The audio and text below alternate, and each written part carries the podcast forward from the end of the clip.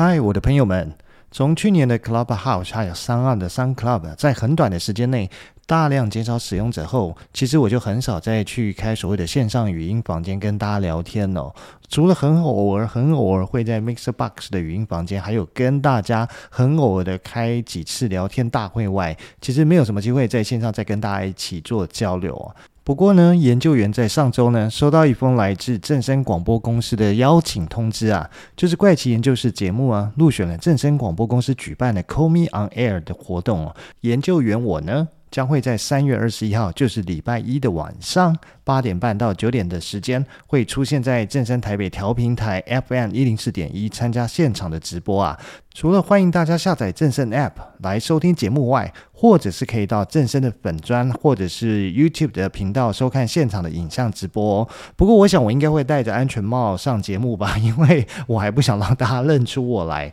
到时候节目会开放 call in 啊，欢迎喜欢节目的朋友们都可以打电话 call in 进来一起聊聊哦。哦，对了，节目呢是正声。台北调频台的节目叫做《生活大赢家》，call in 的电话号码是零二二三七一二九二零，等你打进来，我们一起聊聊哦。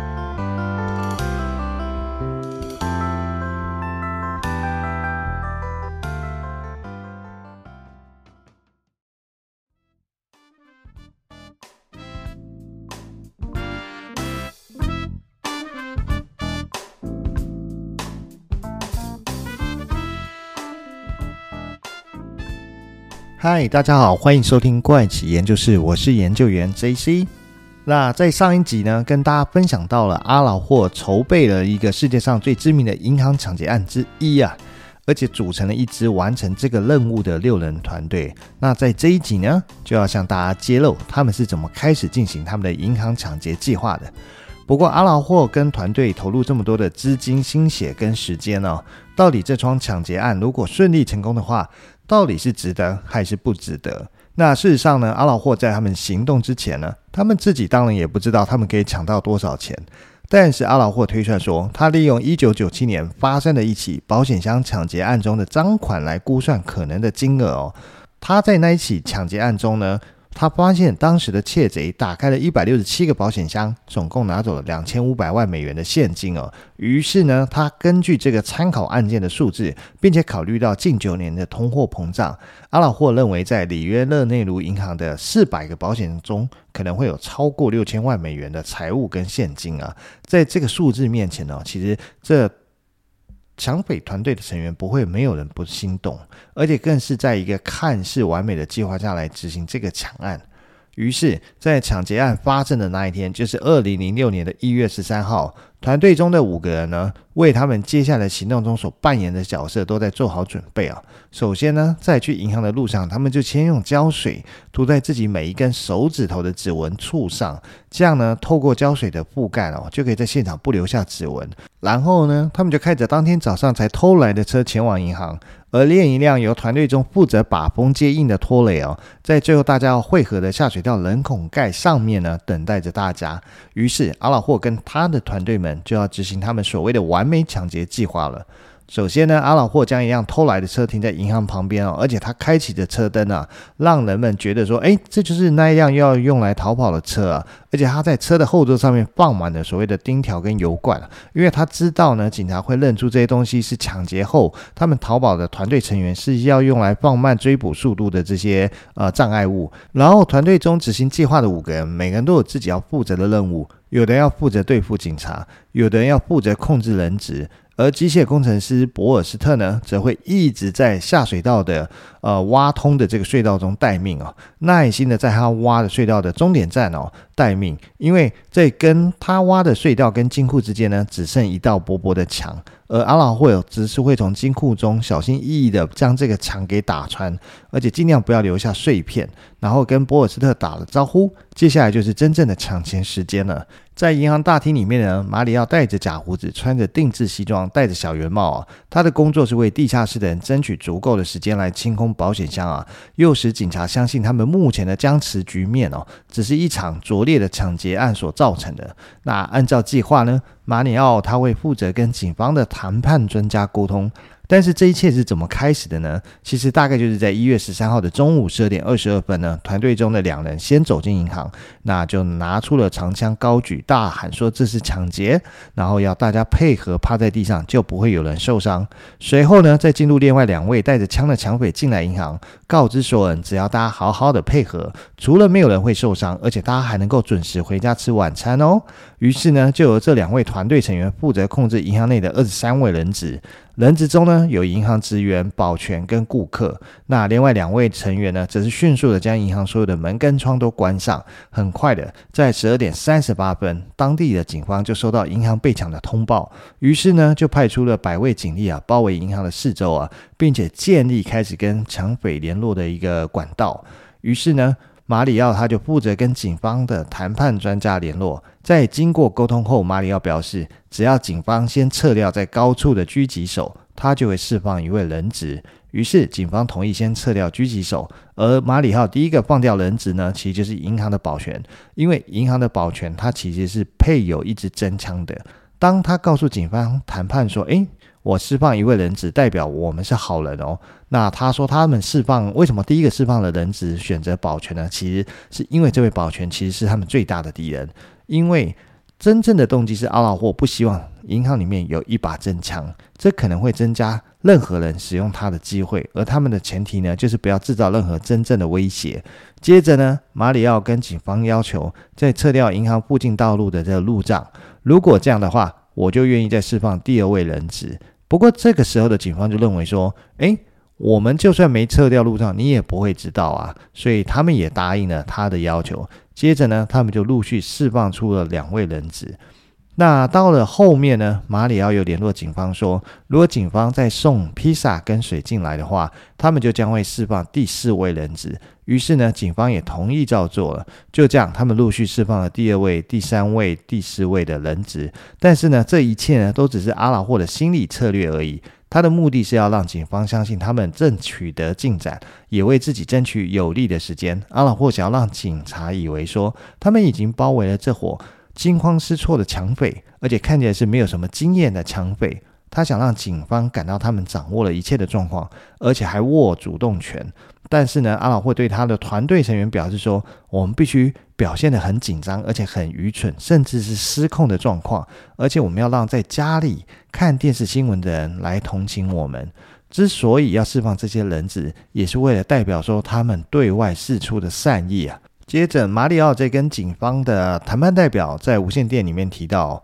他们只是想避免拉马洛事件再次发生哦。其实拉马洛事件呢，是之前阿根廷发生的另外一起银行抢劫案啊。但是当时的警方啊，过早攻坚后，不但是击毙了一位抢匪，还击毙了两名人质哦，造成当时负责的警方高层下台啊。所以马里奥警告说呢，他们的成员呢是全副武装，而且随时准备好处决人质啊。但事实上这些都只是谎言，因为他们携带进去的所有枪支啊，都只是道具枪。不过呢，他们向警方表示，他们并不想这么做，他们只是希望有个和平解决的方案啊。在抢劫案发生的几周后啊，这起抢劫案的细节啊，引起阿根廷全国人民上下的关注啊。而且马里奥这个被媒体描绘成那个穿灰色西装的人的角色啊，特别引人的注意啊。随着时间的过去啊，这个传说变得更加传奇啊。尤其是当马里奥为了演好跟警察谈判的那个抢匪的角色，他在事前还特地去上了表演课，甚至呢，在当天在嘴里还放了硬币，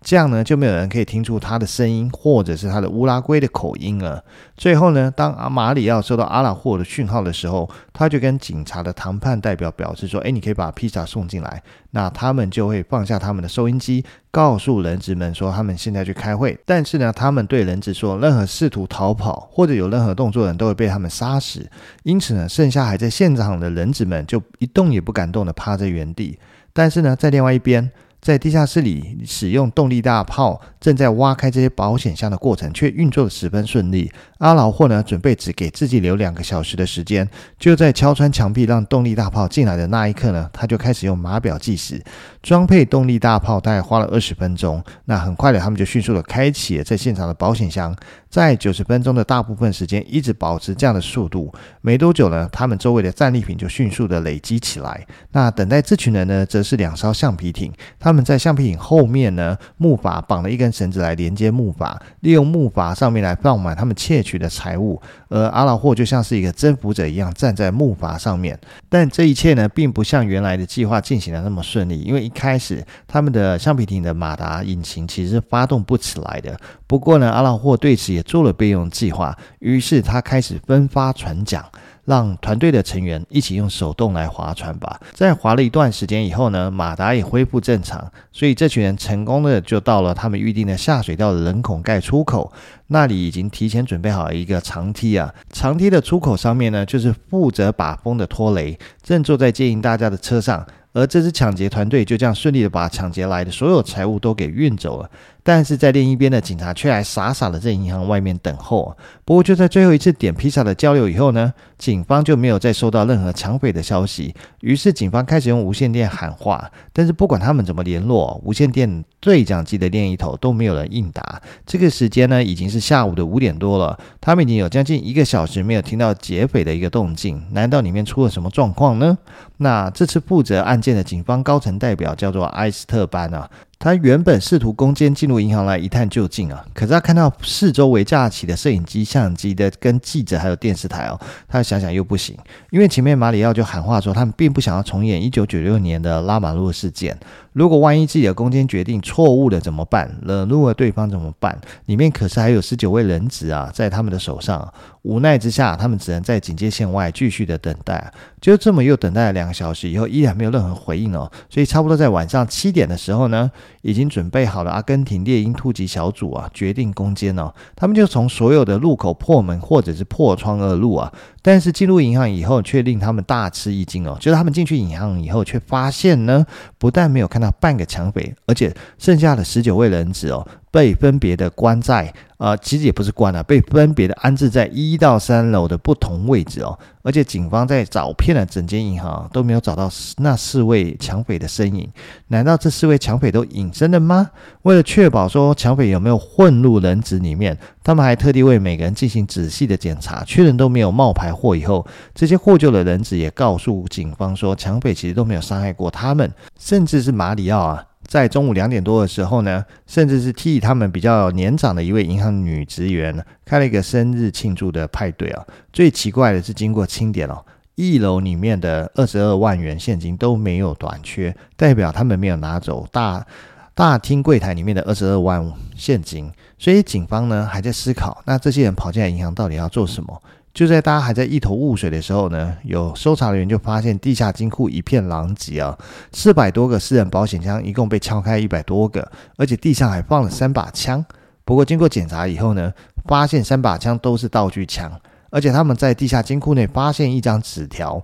上面写着一句话：在一个没有武器跟怨恨的富人社区里，有的只是金钱而不是爱。原来这群抢匪来抢劫银行是假的。他们真正的目的呢，是地下金库的私人保险箱里面的黄金、珠宝跟现金。而之所以呢，会那么耐心的跟警方谈判，并示好去释放人质，其实只是为了拖延时间。最重要的就是这几个人拿的都还是道具枪。上百位的警员、上百位的媒体记者，以及电视机前的上百万的一些观众呢，就被他们这样几个人耍七个多小时的时间了。在发现他们中计以后呢，当地的警方就非常的生气跟愤怒啊。但是这些人到底是从哪里逃跑？银行所有的出入口都有人在看守，所以他们不可能从出入口离开，也不可能乘坐直升机，或者是藏在银行的某个角落啊。于是警方决定对一楼以下的每个角落进行地毯式的搜查。一直到十四日凌晨十二点三十分哦，警方在金库内一个巨大保险箱的后面找到一个直径约六十公分宽的一个洞口，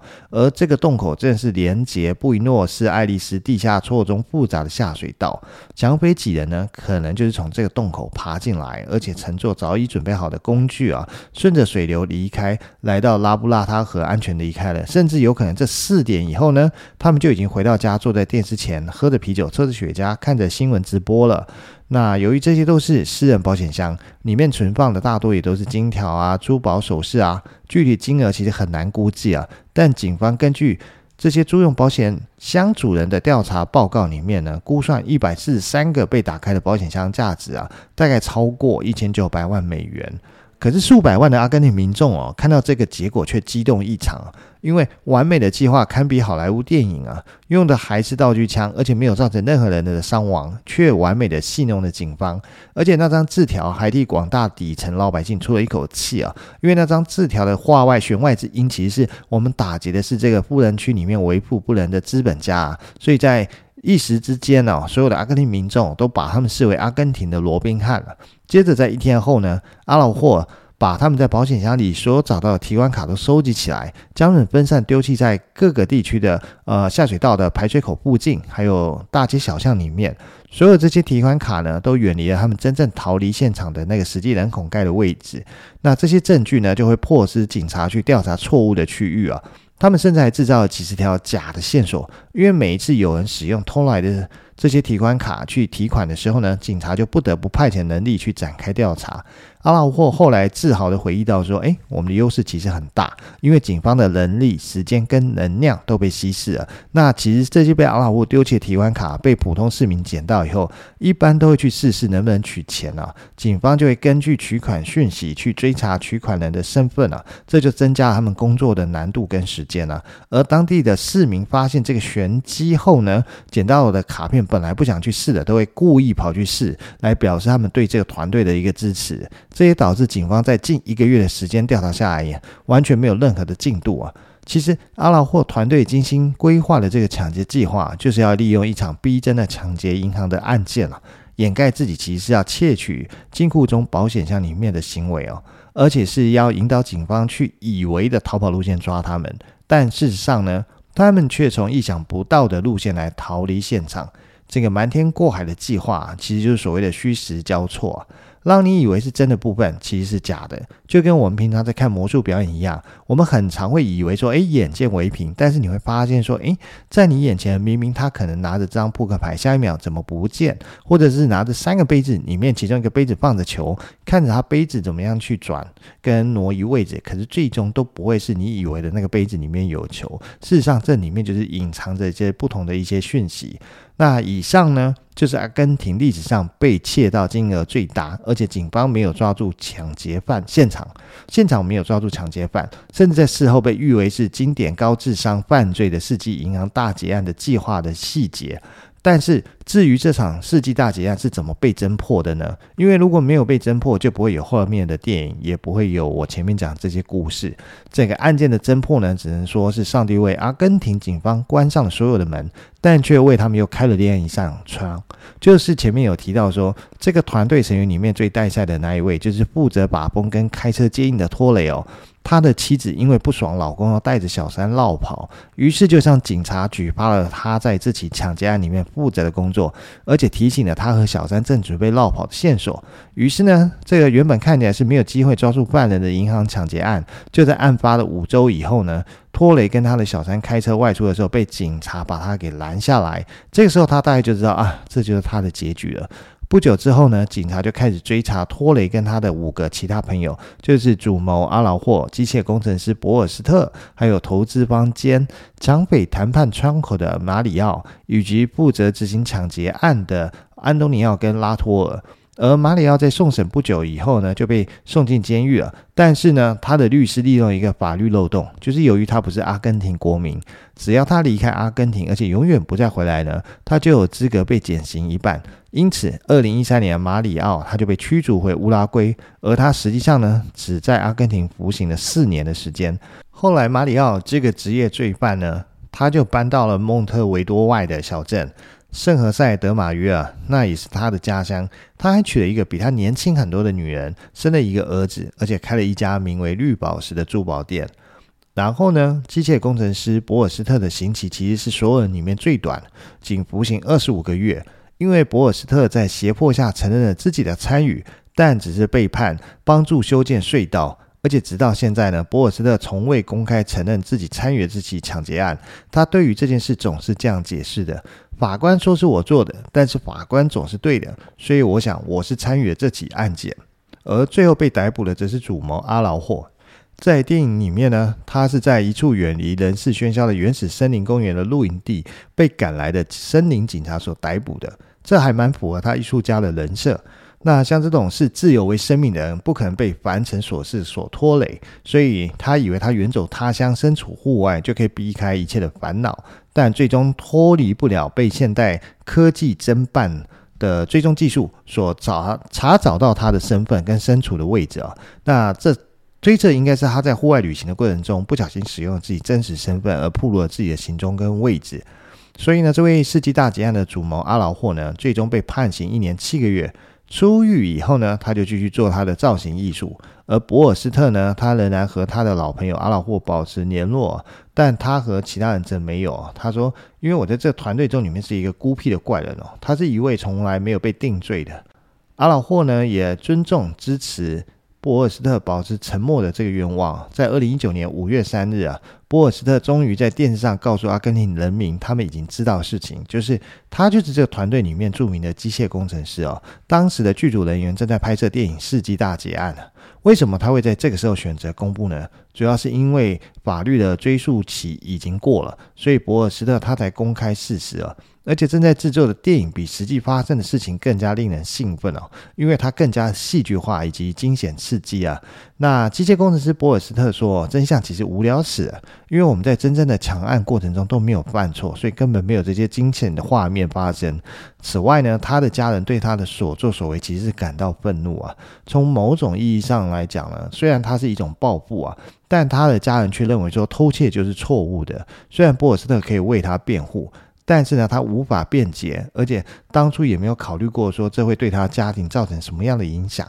而他的家人呢，其实是被吓坏，甚至感到蒙羞哦，因为他们都是劳工阶级。他的父亲也是工程师，他的祖父也是工程师，他的姐姐则是个医生。本来只是一个正常又普通的家庭，但是因为这起案件呢，改变不只是只有他，而且还有他家人的生活。不过，博尔斯特说，在出狱的六个月里面啊，他变得很沮丧，甚至连出门都很困难。他从事一个机械修理人员的博尔斯特，变成是银行抢劫犯的博尔斯特。但是，随着时间的过去哦，这个新身份反而没有他想象的糟哦。博尔斯特说，他似乎获得了某种赦免哦。他承认，让他感到吃惊的是，因为从来没有人因为对他，因为这件事情对他恶言相向啊。相反的，很多人祝福他，让他感到困惑，因为他知道偷窃是不对的。但是人们却纷纷来祝福博尔斯特。如果说呢，要理解这一点哦，那你可能必须是土生土长的阿根廷人才能理解为什么。像我就不理解为什么。那阿老霍呢，称他的计划呢，其实是叫做多纳泰罗计划。这其实并不是因为他很喜欢文艺复兴时代的艺术家，而是因为他很喜欢《忍者龟》里面的其中一位主角。那如果大家有看过《忍者龟》这部卡通的话，你应该就知道《忍者龟》一共有四位主角，他们分别被取名为里奥纳多、拉斐尔、多纳泰罗跟米开朗基罗。那其中的多纳泰罗是团队里的科学家、发明家、工程师跟技术天才，擅长运用智慧解决问题，而且他呢是团队里面最不暴力的一位成员。因此呢，阿劳霍才会将这次的银行抢劫案哦称作为。多纳泰罗计划，而且现在呢，他手臂上还刺上了大大多纳泰罗的字哦。阿劳霍承认哦，这部电影在戏剧化这件事情上面做了一些改编，因为在真实的窃盗过程，银行保险箱中并没有所谓的这些惊险画面，所以也就是没有所谓的高潮点了。这群人不但顺利的呃。从头到尾完成所有他们想做的事情，而且也顺利的逃脱。警方甚至都没有发现他们离开银行，而且也没有找到他们。所以在拍完这部电影后呢，他希望制作一部关于这起抢劫案件的西班牙的电视影集，甚至还想再拍一部纪录片哦。这对于阿劳霍而言哦，抢劫银行保险箱的目的当然是为了钱啊。但是呢，对他自己而言，同时也为了，也是为了创造艺术啊。毕竟他是一个自由艺术家嘛。随着时间的过去，阿劳霍对这一点看得更加清楚。他表示说呢，我不是一个银行抢劫犯，毕竟他完美执行一起银行窃盗案，但是没有机会获得，对他而言啊，没有机会多获得他想要的一个荣誉啊。这就有点像是我拥有一幅无法展示的毕卡索的名画一样。不过也有人觉得说。哎，为什么犯下这么严重的案件呢？可是所有的人都被判了不痛不痒的几年，这样公平吗？那是因为其实，在西方国家。很多程度呢，把那个抢银行这件事情当成一种经常性的犯罪来对待，只要没有人员伤亡，一般情况下很少会有严重的判刑，例如说是无期徒刑或者是死刑。而且在电影中呢，主角已经向观众交代他们的作案动机，还有作案过程，还有犯罪中来刻意规避被判重刑的手段，比如说利用各种手段把被抓的罪名降到最低，像是一挟持人质但不伤害人质。二用道具枪而不是用真的枪。三抢到的财物无法计算，因为不同的金额处罚不同等等。所以呢，你可能也想知道，最后当警察逮捕到阿劳霍他们的时候，只找回了窃盗物品的一部分。那么其他下落不明的珠宝跟现金呢？警方难道就不会再继续追查剩下的赃物吗？答案当然是不会啊，只是问题是能不能找得到而已啊。但是本案失踪的这些。被窃的金额啊，永远大概就是一个谜啊。据估计啊，大概是在八百万到两千五百万美元之间哦。因为警方追回了一百一十七万美元的现金跟八公斤的珠宝。不过，由于银行给所有的世界财物都有保了抢劫窃盗险，所以所有财产受损的客户都有银行代为赔偿损失啊。所以具体的损失金额永远就成了一个谜啊。讲到这哦，如果你有看过《纸房子》五季的内容哦，你有没有觉得《纸房子》的故事架构？跟这起真实案件有许多十分雷同之处哦。我个人猜想，编剧哦应该有参考过这起案件。另外，在 Netflix 上面也有一部哥伦比亚的影集，故事结构上也有点类似。它的片名就叫做《犯罪档案：世纪劫案》，英文叫 The Great Heist。有兴趣的朋友可以上网飞 Netflix 上去看看。那至于这部被翻拍的电影，在二零二零年上映过，它的英文片名呢叫做《The Heist of the Century》。那中文片名有被翻译成《世纪大劫案》跟《极道行动》两种不同的名称哦，是被定调为一部喜剧了。但是我不知道哪里有这部电影可以看，所以无法推荐大家去哪里看这部电影哦。好了，那所以整个这个世纪大劫案的故事哦，就上集跟下集这样子让大家了解它是为什么开始，跟怎么计划，以及怎么执行，跟最后面怎么被侦破被抓的，还有为什么后面会被拍成电影等等等等。那那希望大家喜欢这两集的故事啊。那时间也差不多了，那这一集就到这边了。那我们下周再见了，拜拜。